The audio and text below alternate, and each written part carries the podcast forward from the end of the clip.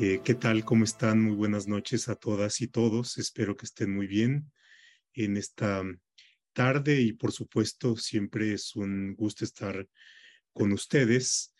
Eh, hace algunos días se presentó por el Ejecutivo Federal lo que se conoce como el paquete económico, que es un conjunto de diversas iniciativas de ley y por supuesto también del presupuesto, del proyecto de presupuestos de la Federación para el ejercicio fiscal del año que viene. Eh, así es que se proponen modificaciones a la ley de ingresos, a distintas leyes fiscales y, por supuesto, en relación con esto, desde la otra parte, eh, la propuesta eh, de aquello para lo que se va a destinar el presupuesto público.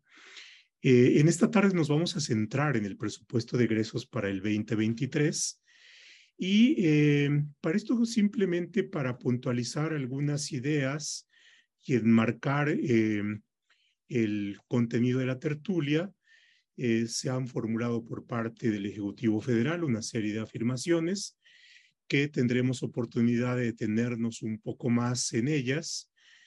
por ejemplo, la afirmación de que no se está contratando deuda, y por supuesto para eh, conocer con exactitud si esto es así, si no es así y si eh, efectivamente hay contratación de deuda, cuáles son los montos de la deuda, no hay más que consultar el presupuesto de egresos o la ley de ingresos que se establece eh, sea aquello que se va a destinar para el pago de deuda si disminuye el pago de la deuda en relación con el ejercicio que tenemos actualmente, o bien si se aumenta, si en el caso de los ingresos se prevé la contratación de deuda o la adquisición de deuda y en qué montos, o afirmaciones tales como los ahorros. Se dice en, nunca antes como ahora hemos ahorrado y hemos ahorrado tal cantidad.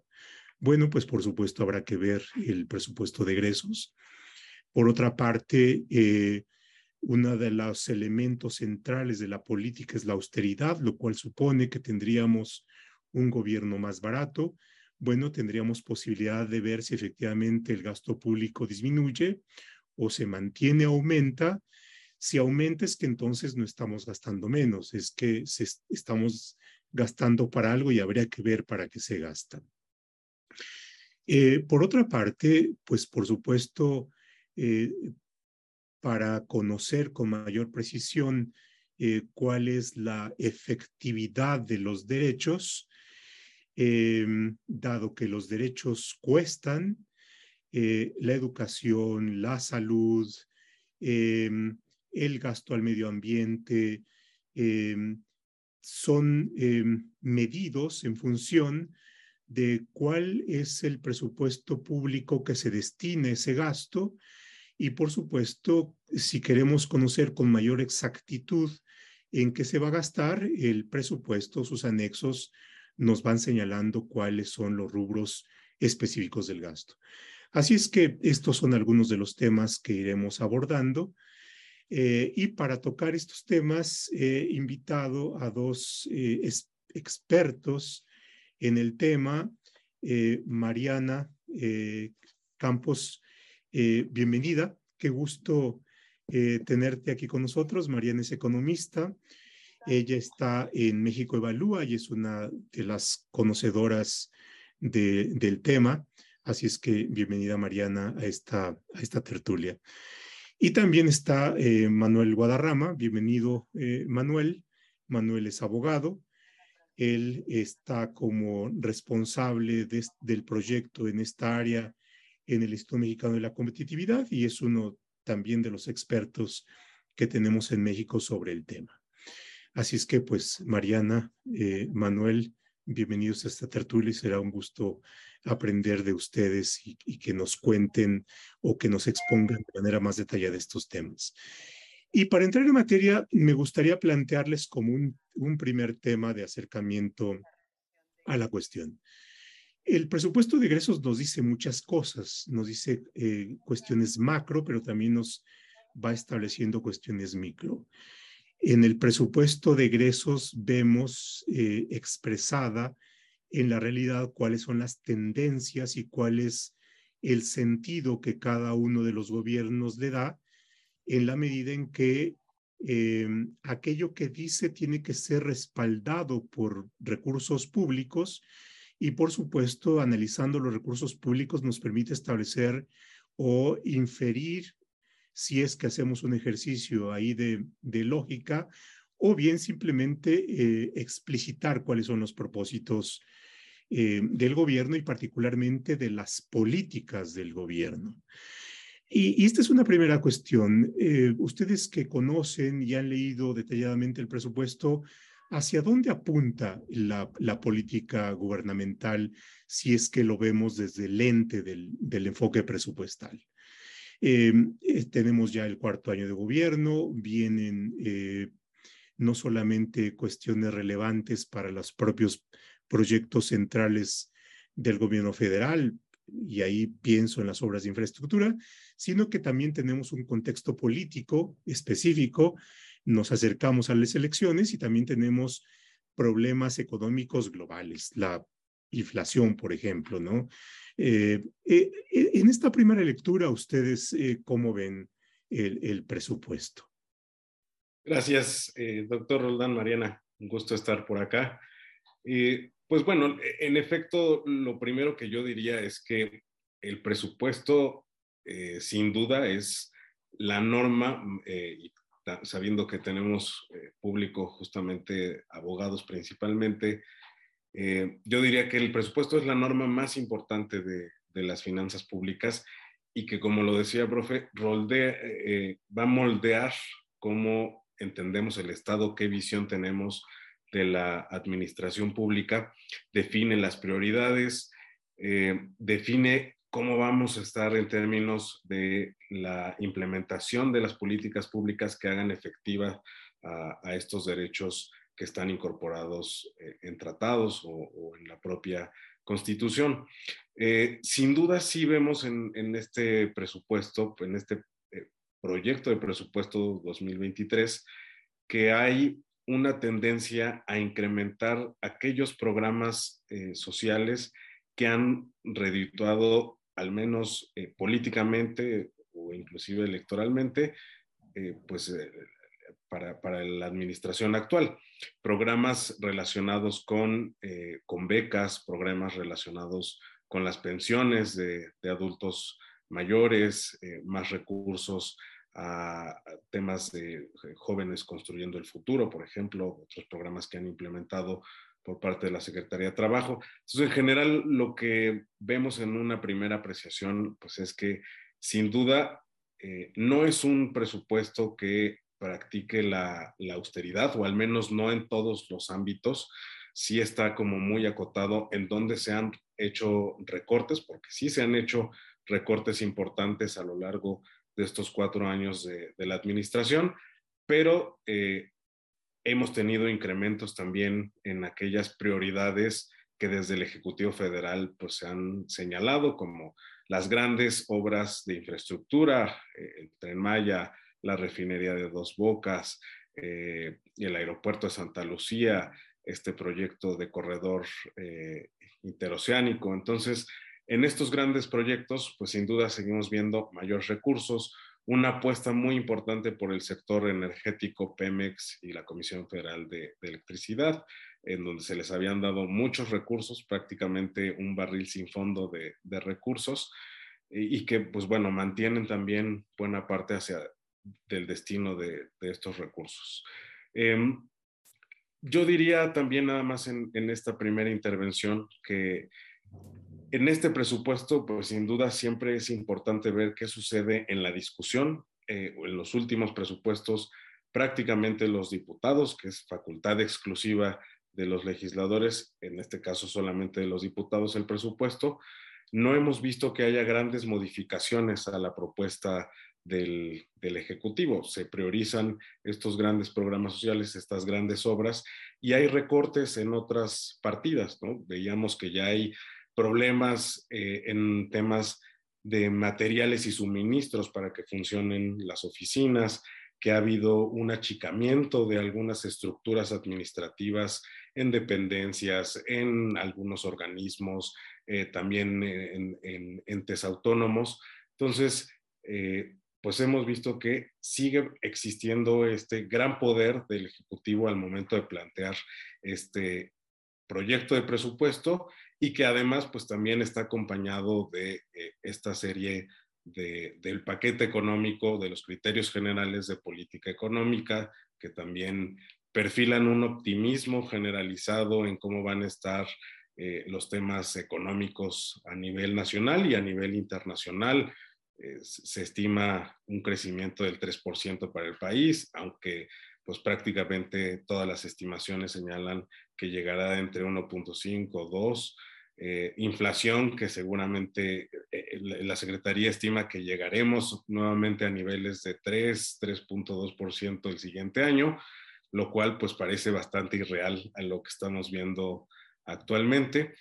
Y también, eh, como mencionaba en, en su intervención, doctor Roland, hay un tema que en este presupuesto sí destaca mucho, que es la deuda pública. El presidente ha mencionado en muchas ocasiones que no se contrata deuda pública y esto pues simplemente no ha sido así. Se ha contratado deuda pública y en este año tenemos el mayor incremento de deuda pública que, hemos registrado al menos en, una década. Eh, son más de un billón de pesos los que se estiman eh, para contratación de, deuda pública, lo cual pues realmente nos, nos, nos indica que no son suficientes los recursos que por sí mismos se están generando a través de los impuestos o a través de los ingresos petroleros. Muchísimas eh, gracias, Manu. Mariana, un primer acercamiento desde tu perspectiva. Sí, bueno, primero como antecedente me gustaría comentar que eh, México tiene una política presupuestaria atípica en relación a eh, pues, las democracias que, que hay en el mundo, ¿no? Obviamente la distancia en términos de eh, pesos y contrapesos en, en, relación a la toma de decisiones del presupuesto en países desarrollados, pues es, hay mecanismos muy avanzados eh, que aquí obviamente no tenemos. Hay prácticas ya institucionalizadas, instauradas, que aquí eh, desconocemos, ¿no? O ni siquiera acariciamos tener pronto. Pero también tenemos diferencias con países eh, similares, es decir, con cierta inmadurez institucional, con todavía mucha discrecionalidad en el gasto.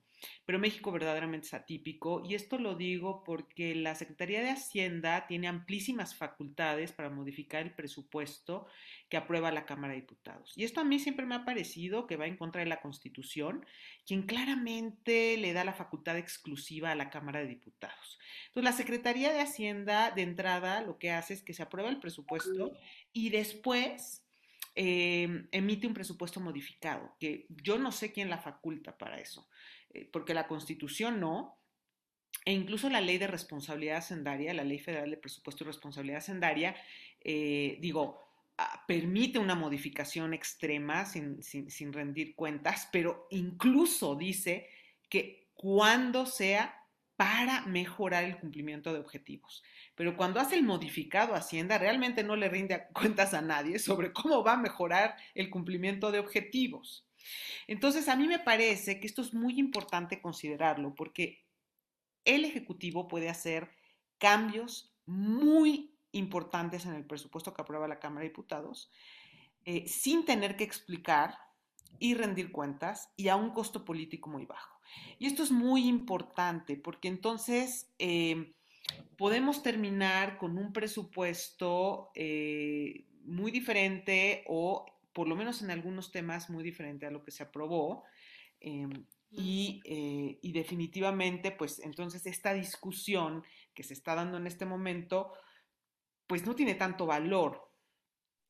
Eh, entonces, ¿qué termina pasando? Que pues incluso el Ejecutivo puede mandar presupuestos con datos que no van a suceder porque puede modificarlo en algún momento, ¿no? Esto yo creo que es bien relevante. Bueno, dado este contexto, eh, y bueno, esto, esto es importante porque mucha gente me dice, oye, siempre tienen malas noticias sobre las finanzas públicas, pero no las vemos quebrar, no vemos una crisis fiscal. Y es justo por esta capacidad de ajuste. O sea, en México el gobierno, el Poder Ejecutivo puede eh, quitarle el presupuesto a los derechos humanos, eh, por ejemplo, el derecho a la salud, y no pasa nada. Entonces puede ajustar a tal grado el gasto que no va a caer en una crisis fiscal porque la variable de ajuste se vuelve la salud de las personas, la vida de las personas. Y entonces esta capacidad de ajuste le permite maniobrar tremendamente para evitar una crisis fiscal, algo que no se ve en otros lados. En otros lados en donde se cumplen los derechos humanos, entonces entras en una crisis fiscal o tienes que salir a recaudar o tienes que salir a pedirle prestado al Fondo Monetario Internacional en cierto momento porque resulta que pues no hay manera de, ajustar las cifras como se pueden llegar a ajustar acá. Yo creo que eso es muy importante para entender el contexto institucional del presupuesto. Ahora, en esta administración en específico hemos visto algunas tendencias que llaman mucho la atención porque además son muy eh, contrarias a la narrativa que se ha construido alrededor de esta administración desde eh, que estaba el presidente, eh, era candidato, hasta ahora como, como presidente. Por ejemplo, no vemos, yo no veo que se privilegie a los que menos tienen en el presupuesto. Por ejemplo, los programas sociales, el más importante es el, programa de atención a los, eh, perdón, de la pensión a los adultos mayores. Este programa no le llega a quien, a quien menos tiene, o sea, no le llega más a quien menos tiene. Es un programa regresivo y esto está incluso documentado por la Secretaría de Hacienda y Crédito Público, ¿sí?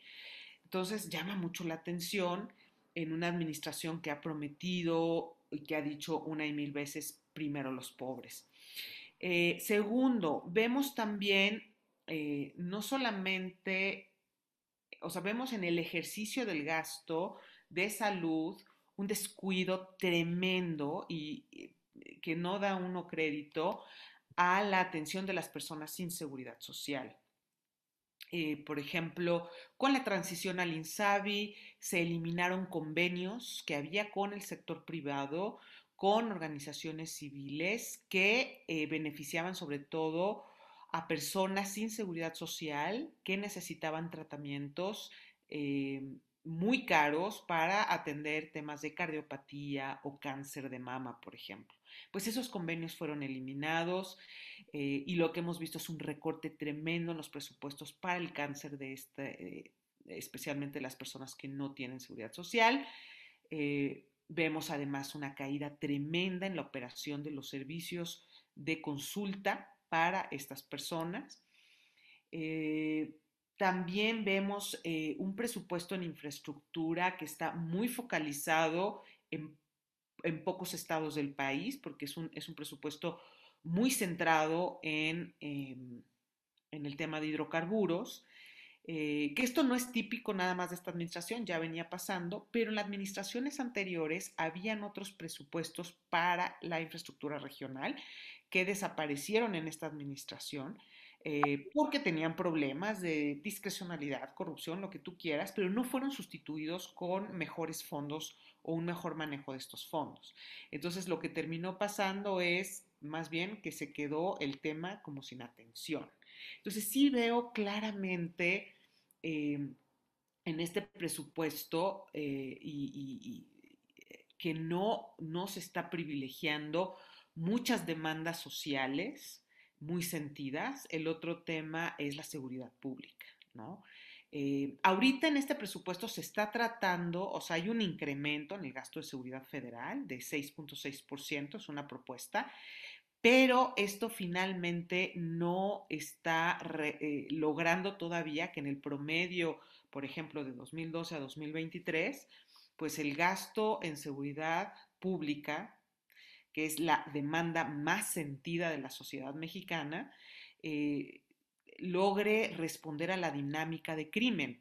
Por ejemplo, este gasto eh, en este lapso de tiempo que estoy comentando ha crecido en promedio 0.5% anual, pero la economía ha crecido en promedio un punto del PIB anual, la población crece en un, un punto también anual y eh, el crimen crece mucho más que eso, cerca de seis puntos anuales, ¿no? En el periodo que, que, he analizado. Entonces, tenemos todavía un gasto en seguridad que no atiende la dinámica de crimen, a pesar de ser la demanda más sentida. Entonces, es, es increíble ver cómo el presupuesto, pues en efecto, es más, eh, refleja más la visión del gobernante que eh, la visión o la necesidad expresa de la sociedad en distintos temas. Tenemos ya con la intervención de ustedes un primer acercamiento al, panorama general y han ustedes ya tocado algunos puntos específicos, pero me, interesaría ir, ir analizando con mayor detalle eh, ciertas cuestiones que, que han planteado. En lo personal, me parece que el, el, que demos becas a los adultos o financiamiento a los adultos mayores que no tienen mm, eh, mecanismo de seguridad social no, no está mal. En fin, no me parece de igual manera bueno que, que ese gasto social no vaya dirigido a quienes más lo necesitan, sino se concentre en una capa de población que inclusive puede tener eh, formas específicas de allegarse de recursos para la vejez. En fin, ahí tenemos una cuestión de dirección.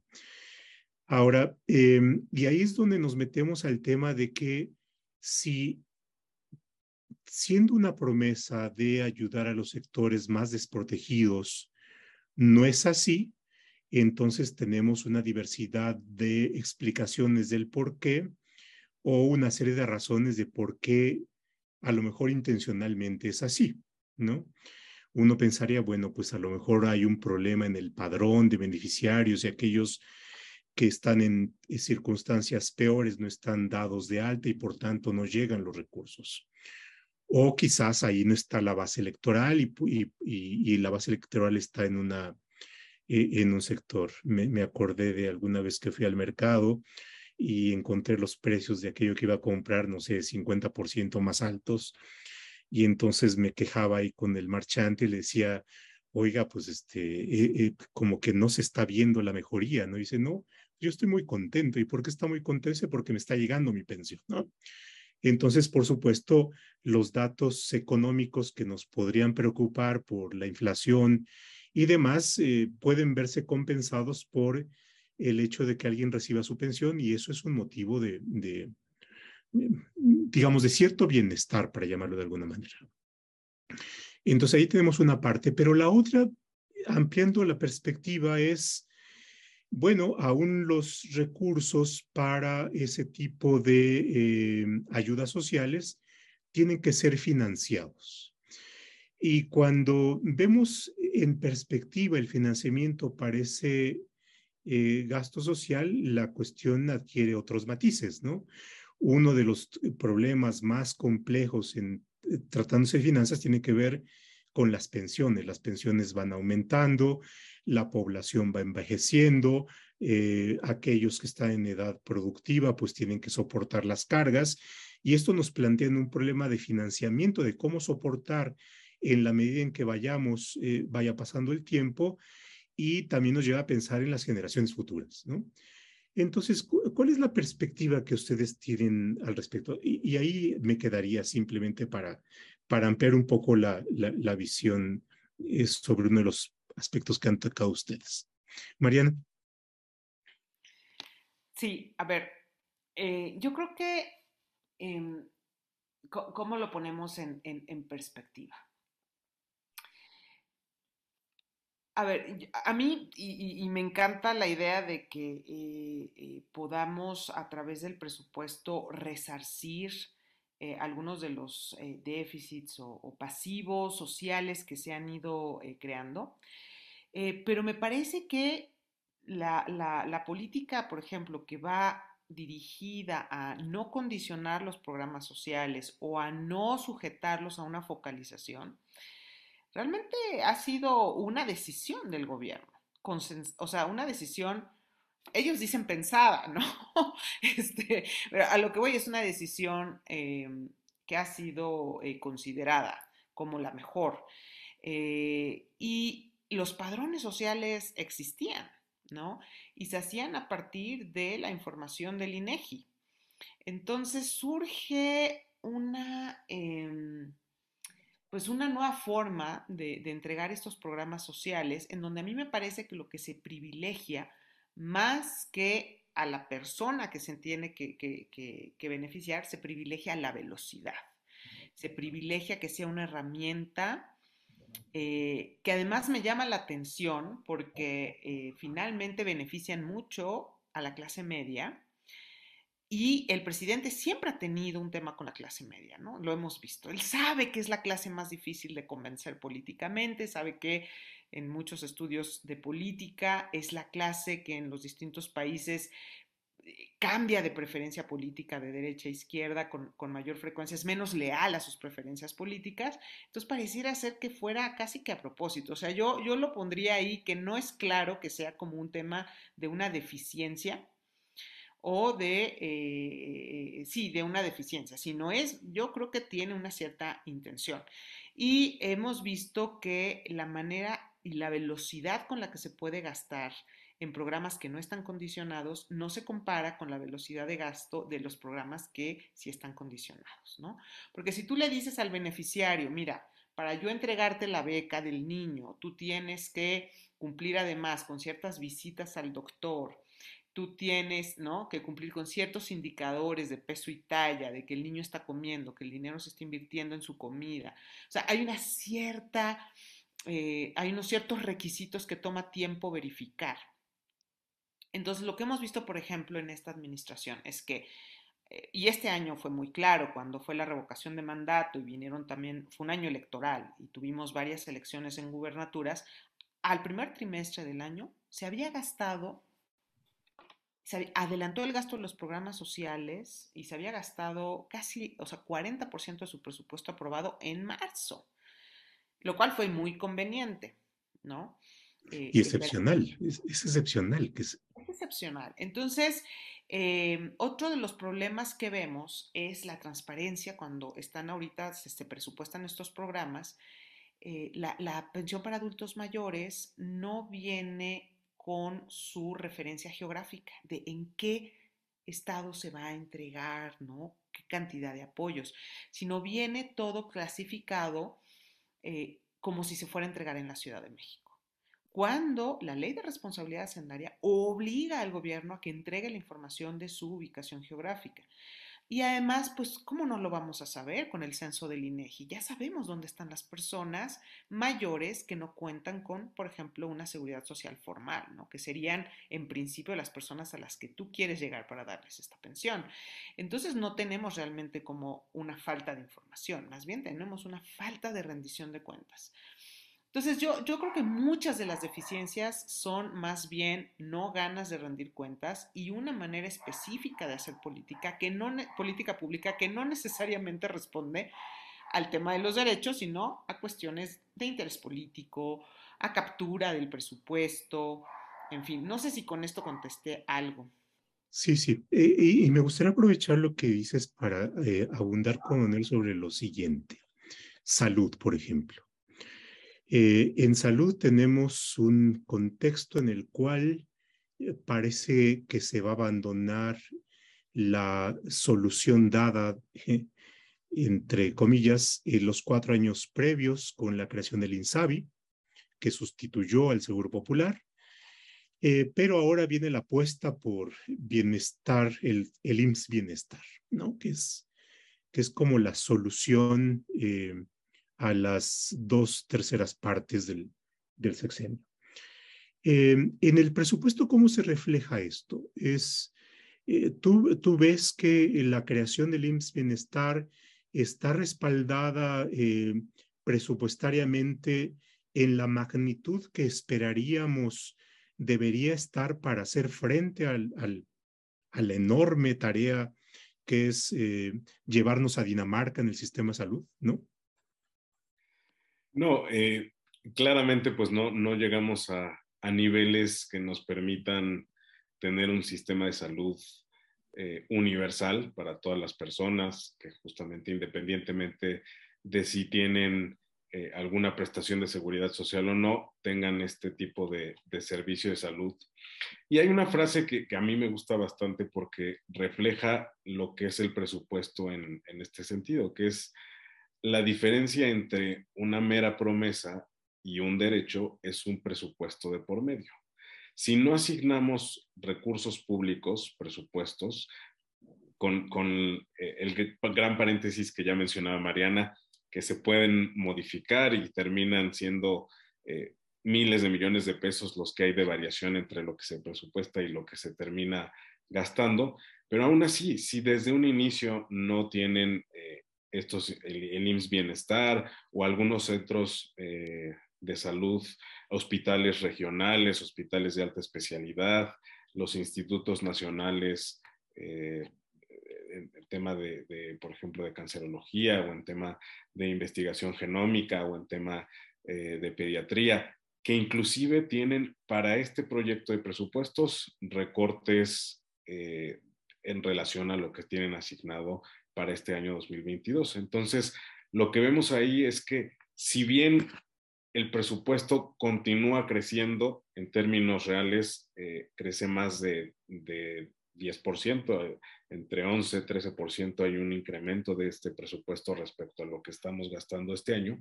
Entonces, realmente esta austeridad, como decía, pues no, no es tal o no es tal en todo el presupuesto. Hay eh, porciones, hay instituciones, hay entes públicos que sí están eh, siendo sujetos de esta política de, austeridad por parte del, presidente, se les aprietan los recursos y pues obviamente es mucho más difícil cumplir con, el mandato que tengan o las funciones encomendadas que, tengan asignadas. Y regresando al tema de, las pensiones, viéndolo también, eh, digamos, si es un derecho de, las personas adultas mayores, eh, es una buena noticia que puedan tener recursos para pensiones. Aquí lo, grave, digamos, de, este tema de, las pensiones pues es que no estamos viendo realmente una solución, ya no digamos en el largo plazo. En el mediano plazo, actualmente, pues el tema es prácticamente insostenible. Ha sido una bola de nieve que ha ido creciendo y que no podemos detener el ritmo de crecimiento de, este pago de, las pensiones, mientras que, eh, ya decía Mariana, el país ha crecido muy poco, las pensiones están creciendo a un ritmo de más de 6% cada año. Entonces, esto hace que de los 8.3 billones de pesos, que es el total del presupuesto que se estima para el siguiente año, más de un billón solamente, 1.3, eh, o inclusive llegando, considerando este programa de, pensiones adultos mayores, a 1.7 eh, billones de pesos, solamente se van a ir destinados a este pago de, pensiones. Y en este sentido, pues ya empieza justo este problema de un presupuesto que no es intergeneracional, que no da oportunidad realmente inclusive a los jóvenes, ¿no? Un, un millennial o las generaciones eh, posteriores, pues ven que se les está cobrando eh, ciertos impuestos, que no se dan buenos servicios en materia de educación, de salud, de seguridad y que además se va a tener que estar pagando con su trabajo pues una serie de pensiones que cada año continúan incrementándose. Entonces, eh, creo que es, digamos, ahí en esa parte que preocupa eh, cómo está actualmente diseñado el, el presupuesto y que no vemos que haya una respuesta de fondo a, este problema de cómo pagar estas pensiones, cómo pagar este presupuesto. Eh, en esta administración se tenía la gran oportunidad de emprender una gran reforma fiscal que justamente pues, fuera eh, inclusiva, que, hiciera justicia fiscal, digamos, en, en este sentido, y pues lo que vimos es que se desaprovechó completamente el capital político que se tenía para toda esta serie de reformas eh, estructurales, fiscales que se requerían para darle sostenibilidad y viabilidad a, este ritmo de gasto que traemos. Ahora, Mariana, eh, en tu intervención pasada apuntabas una cuestión que me gustaría ampliar la relación que hay entre el presupuesto de egresos y el federalismo y el gasto federal y el manejo que, se le da y las orientaciones que tiene, eh, planteando algunas eh, cuestiones. Em, simplemente para, para poner como algunas muestras de esto. En, el, en la creación del IMSS Bienestar, eh, su decreto de creación establece que el IMSS Bienestar va a tener, entre otras, Em, eh, cuestiones que van a formar su, su patrimonio y su haber, las aportaciones que le hagan los estados al, IMSS Bienestar. Pero así como tiene este fraseo, no encontré una cuestión mucho más clara eh, que vincule al, al, gobierno federal a darle un, a suministrar los recursos eh, del presupuesto federal en una magnitud que yo esperaría que es la que debe darse. Eh, cuando vemos la empresa esta de litio de México, se crea, eh, uno esperaría que le den también un presupuesto para tomar en serio la función de esta empresa y por tanto de dotarla de recursos a la altura de la encomienda que tiene, pero pero cuando uno lee el, decreto, y, ahí confieso no, no he llegado a ese punto en el presupuesto para ver si, si se establece algún rubro específico de financiamiento, pero cuando uno lee el, el, acuerdo de creación, pues bien, ve uno también muy tímida el suministro de recursos, ¿no? Em, y más bien pareciera ser que que se va a financiar con aquello que le sobre a la Secretaría de Energía en, en su presupuesto ordinario. ¿no? Entonces uno eh, se plantea preguntas, pero por otra parte se le da al gobernador del Estado de Sonora la función de coordinar eh, al litio de México, ¿no? Y entonces hay uno, em, digamos, con esta idea de que es una empresa federal de la cual debería ocuparse el gobierno federal, se involucra a un gobierno estatal una función eh, que suena relevante, pero que por otra parte tampoco tiene un asidero en el, en el acuerdo de creación de esta empresa, ¿no? Eh, pero planteo esto simplemente como a modo de ejemplo de, de, de, por una parte, cómo el presupuesto tiene una serie de cuestiones que lo ligan con los estados y por supuesto el presupuesto federal es una fuente de financiamiento, de hecho, la más importante para los estados. Y esto se presta también a un manejo político en relación con los estados y que se aumenta con lo que tú mencionabas anteriormente, que tiene que ver con la discrecionalidad del Ejecutivo y con la discrecionalidad de la Secretaría de Hacienda para hacer ajustes en el camino. Y bueno, pues por supuesto, en tiempos de elecciones uno pensaría malamente que también podemos tener una cierta orientación política del presupuesto en relación con aquellos estados que puedan tener mayor afinidad política con el gobierno federal y que no necesariamente va a ser un trato igualitario con aquellos gobiernos respecto de los cuales no tenga esa afinidad política. En otros exemios hemos visto casos en donde, por ejemplo, en materia de seguridad, se trata de manera desigual a los gobiernos que tienen una misma pertenencia en el partido y se trata diferente y no necesariamente mejor a aquellos gobiernos que tienen una diferencia en el origen partidario. Eh, ¿cómo, ¿Cómo ves tú esto eh, para el presupuesto 23? Bueno, es, este es otro gran tema. Eh, empezaría también con un poco de contexto, ¿no?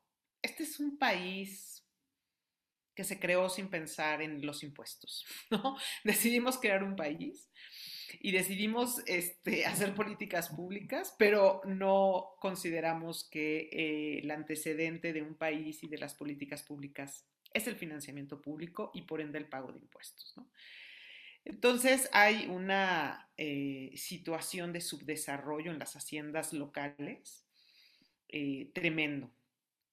El, predial, eh, el 90% del predial realmente viene del 5% de los municipios, ¿no? A pesar de que el predial se cobra como en la mitad, en realidad, pues el dinero viene del 5% de los municipios. Entonces, esto, nos habla de un subdesarrollo tremendo y eh, lo que sucede es que esta, esto eh, termina en una dependencia fiscal enorme de los gobiernos municipales y estatales al presupuesto federal, ¿no? Em, y esto ha hecho que entonces exista una relación eh, no necesariamente saludable, políticamente saludable entre la federación y los gobiernos estatales y municipales que siempre están necesitados de, eh, recursos. Entonces, por supuesto que existe eh, el, incentivo por parte del gobierno federal de eh, utilizar, ¿no? Eh, como moneda de cambio los apoyos que puedan venir de la federación para el respaldo político de algunas eh, reformas o de medidas o simplemente de narrativas del gobierno federal, ¿no? O sea, busca apoyo político a cambio de, de beneficios que puede dar la federación, como se podría, podría pasar, que es el caso del, estado de Sonora, en esto que tú mencionas de litio, o también eh, los estados que han decidido renunciar a, sus recursos en salud para dárselos a la federación y entonces ser parte de esta transición que ha puesto eh, el gobierno en la mesa. ¿no? Entonces, por supuesto, nosotros, eh, esto, esto sin duda pasa. Probarlo es complicado, probarlo es complicado. Alguna vez nosotros lo hicimos en el sexenio anterior, probamos como con el ramo 23, eh, con ciertos programas discrecionales del ramo 23, no con todos, pero habían un par de programas específicos que literalmente tenían una, eh, una correlación en términos de los montos de aumento para ciertos gobiernos de simpatía política en obviamente momentos electorales. Entonces, em, sobre todo esto pasa con nuevas iniciativas, o sea, ya con las participaciones y las aportaciones es difícil, aunque siempre puede suceder, pero también ahí los gobiernos tienen instrumentos legales y de hecho, no, o sea, si uno revisa eh, resoluciones de la Corte en la materia y todo, no es menor. Gobiernos se han quejado y lo han puesto en la mesa y a mí me tocaban más participaciones y esto es un castigo injustificado y, y ha pasado y se han resuelto ese tipo de controversias. Eh, entonces sí hay todo el incentivo, ¿no? Porque tenemos a unos gobiernos necesitados de recursos, muy dependientes fiscalmente hablando, eh, y, a un gobierno federal que está buscando apoyo político, que está buscando respaldo para emprender algunas políticas públicas, ¿no? Entonces, eh, yo creo que eh, lamentablemente es así. Y, pero sí quisiera atarlo un poco al tema de nuestro pecado original como país, ¿no? De, querer lanzar un país sin una base de financiamiento. Y ese es el gran pecado que hay, por ejemplo, en la seguridad pública, ¿no? O sea, si no tienes predial, que es la principal fuente de financiamiento de la seguridad pública en el mundo, especialmente en países federales. Entonces, ¿y qué, ¿y qué sucede? Que nos encanta. O sea, a los gobiernos en México les fascina lanzar sistemas, nuevas políticas públicas y nunca con financiamiento que acompañe, ¿no? Y eso lo vimos en el Sistema Nacional de Seguridad Pública. ¿Cómo se lanza este sistema? Se propone la Ley General del Sistema Nacional de Seguridad Pública que el los dos fondos que van a financiar ese sistema son el Fortamun y el FASP. Fondos creados 10 años antes que ya tenían un destino de gasto. Imagínate que propones fondos ya viejos con una década de existencia que obviamente ya se están utilizando para otros fines como tus principales fondos para financiar el Sistema Nacional de Seguridad Pública. Pues entonces el sistema nace con un financiamiento infactible de entrada, ¿no? Y así te puedo mencionar el sistema anticorrupción y seguramente así está el tema del litio y así va a estar esta transición a IMSS bienestar. Entonces, este es nuestro gran pecado. Lamentablemente, la ley federal de presupuesto y responsabilidad hacendaria no se cumple. Está obligado el gobierno, el poder ejecutivo y también los legisladores, quien presente una iniciativa de ley, está obligado a presentar un estudio de impacto presupuestario, pero no se cumple y no pasa nada. Vaya, eh, te has planteado un, yo creo que has puesto el dedo en la llaga de, de, de que necesitamos pensar las cuestiones básicas y por supuesto una cuestión básica es el financiamiento. Los derechos cuestan, diría un libro, los, los derechos tienen un costo, los derechos cuestan y, y, el presupuesto tiene que ver con la magnitud y el alcance de los derechos. Eh, si lo vemos desde una perspectiva más eh, de derechos individuales o derechos sociales, pero también son relevantes para estos bienes públicos, como la seguridad, ¿no?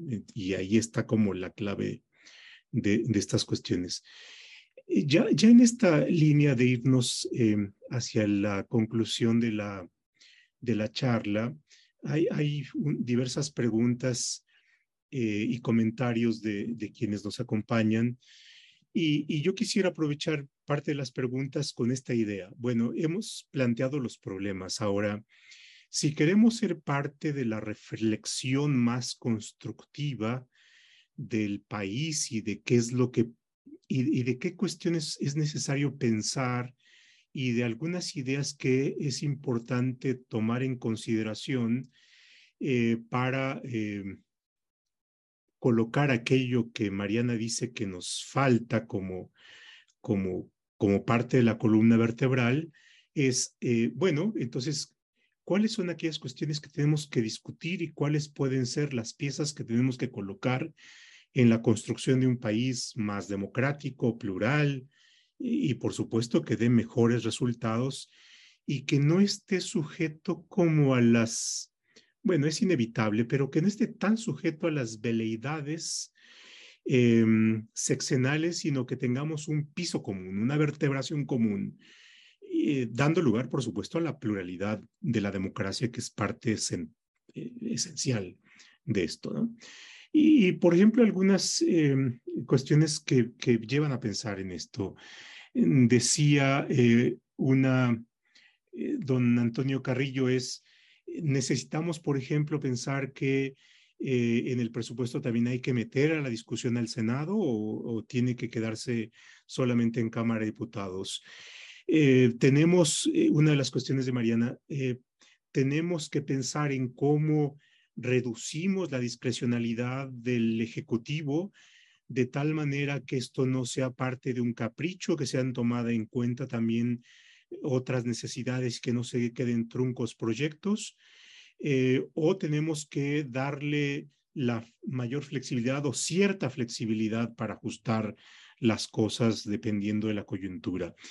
Eh, tenemos que pensar en cuestiones de mayor participación de la sociedad, eh, por ejemplo, para defender que ciertos rubros de gasto eh, no disminuyan porque se garantizan ciertos derechos sociales y si disminuyen y no se plantean mejores alternativas, entonces tendríamos una cuestión de regresividad y por supuesto esto afectaría el primero constitucional que señala que los derechos deben ser progresivos y no regresivos. Eh, con Mariana y con Manu hemos presentado algunas acciones ante los tribunales y nos enfrentamos ante el problema de que los ciudadanos no tenemos interés legítimo para presentar ciertas acciones en defensa del presupuesto. Y por supuesto, ahí también se plantea una discusión eh, argumental de por qué es que los ciudadanos sí tenemos derecho sobre el presupuesto, ¿no? Eh, es decir, eh, el, presupuesto se forma con los recursos de los contribuyentes y por tanto tenemos un interés no solamente eh, legítimo, sino deberíamos tener como en esto las acciones para poder llevar a cabo eh, no solamente en defensa de los recursos, sino también de rendición de cuentas. Porque en la medida que no tenemos rendición de cuentas, entonces tenemos cajas negras, ¿no? Y si tenemos cajas negras, entonces tenemos barriles sin fondo, ¿no? Y no podemos hacer el seguimiento. En fin, son algunas de las cuestiones que yo les dejaría para esta última parte de la charla. Y por supuesto, ahí hay otras preguntas que, que se van formulando por, nuestros, eh, por nuestro auditorio. Pero adelante, Manu. Eh, qué, qué, gran pregunta y, qué difícil de, de, concretar porque son tantos temas eh, justamente los que tendríamos que estar corrigiendo, discutiendo, modificando. Digo, la, facultad exclusiva de los diputados pues se ha defendido a, capa y espada, inclusive ha habido reformas que van en, en ese sentido, por ejemplo, eh, respecto al, al, nombramiento de los altos funcionarios de, de Hacienda o la ratificación del, del, mismo secretario de Hacienda, en donde se reitera pues esta facultad exclusiva de los diputados como representantes del pueblo. Entonces, desde ahí tenemos un, un tema eh, que da para, para mucha discusión, pero contestando a la pregunta de qué tendríamos que estar haciendo, la verdad es que el presupuesto, pues es, eh, decía, el documento más importante porque eh, ahí se, se, concentran pues una serie de decisiones, de acuerdos, de recursos que van a hacer viable la implementación de políticas públicas. Pero el presupuesto realmente pues alimenta todo un ciclo de las finanzas públicas. Y ya si hablamos de este ciclo de las finanzas públicas, pues la, ventana de oportunidad está en cada una de estas grandes etapas que lo conforman. Hay problemas en la planeación eh, de, qué se espera, digamos. No, no, tenemos, por ejemplo, en materia de infraestructura, Mariana también ha estado en esa batalla varias ocasiones, de tratar de que se planee a largo plazo las grandes obras de infraestructura y no sean ocurrencias en donde pues está eh, por decirlo menos, cuestionable el, beneficio que van a dar en un futuro a la sociedad. Es decir, tendríamos que tener proyectos de infraestructura que estén pensados en el largo plazo y un instituto, un órgano que se ha encargado de ver cómo se va a realizar las obras de infraestructura, por qué se estiman de cierta forma o de otra. Es decir, esta parte de planeación es importante. La parte de presupuestación, pues obviamente ya decíamos, hay problemas. O sea, el Ejecutivo sigue haciendo decretos, crea entes públicos, crea empresas y no tienen una asignación. En el caso del litio, pues eh, nace sin una asignación presupuestal. Veremos si los diputados le, le asignan eh, recursos pero digamos, ahí es evidente los problemas que tiene el, presupuesto y no digamos en la parte de ejecución, que ya decía también Mariana, pues cómo está este tema de discrecionalidad y la única obligación que se tiene es de informar en los informes trimestrales que se tiene la obligación de presentar al Congreso, la única obligación que tiene el Ejecutivo es decir, eh, modifiqué el presupuesto y varié más de 5%, y ahí se acaba toda la obligación. Entonces, sí necesitamos todavía apretar los, los candados. Muchas veces decimos, la legislación eh, está bien, pero al momento de implementarla no se puede.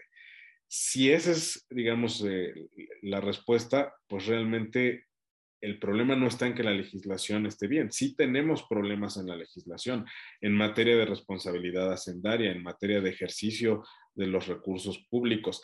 Y en la parte de, por ejemplo, vincular las evaluaciones del, gasto que se hacen, las evaluaciones del presupuesto para el momento de, de reasignación de recursos al siguiente año. No puede ser posible que tengamos institutos como el Coneval, que son los encargados de evaluar si un programa es efectivo o no, ya no digamos si tienen reglas de operación también o, no, no puede ser posible que tengamos ahí diagnosticado perfectamente que un programa social no da beneficios a la población, es regresivo, no está funcionando bien y aún así le asignemos mayores recursos para el siguiente año.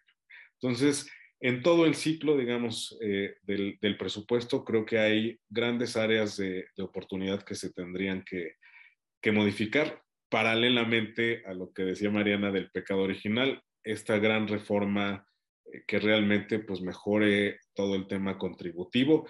Ya México dejó de ser un país petrolero en el sentido de que sus mayores recursos no vienen del petróleo, vienen de nuestros impuestos.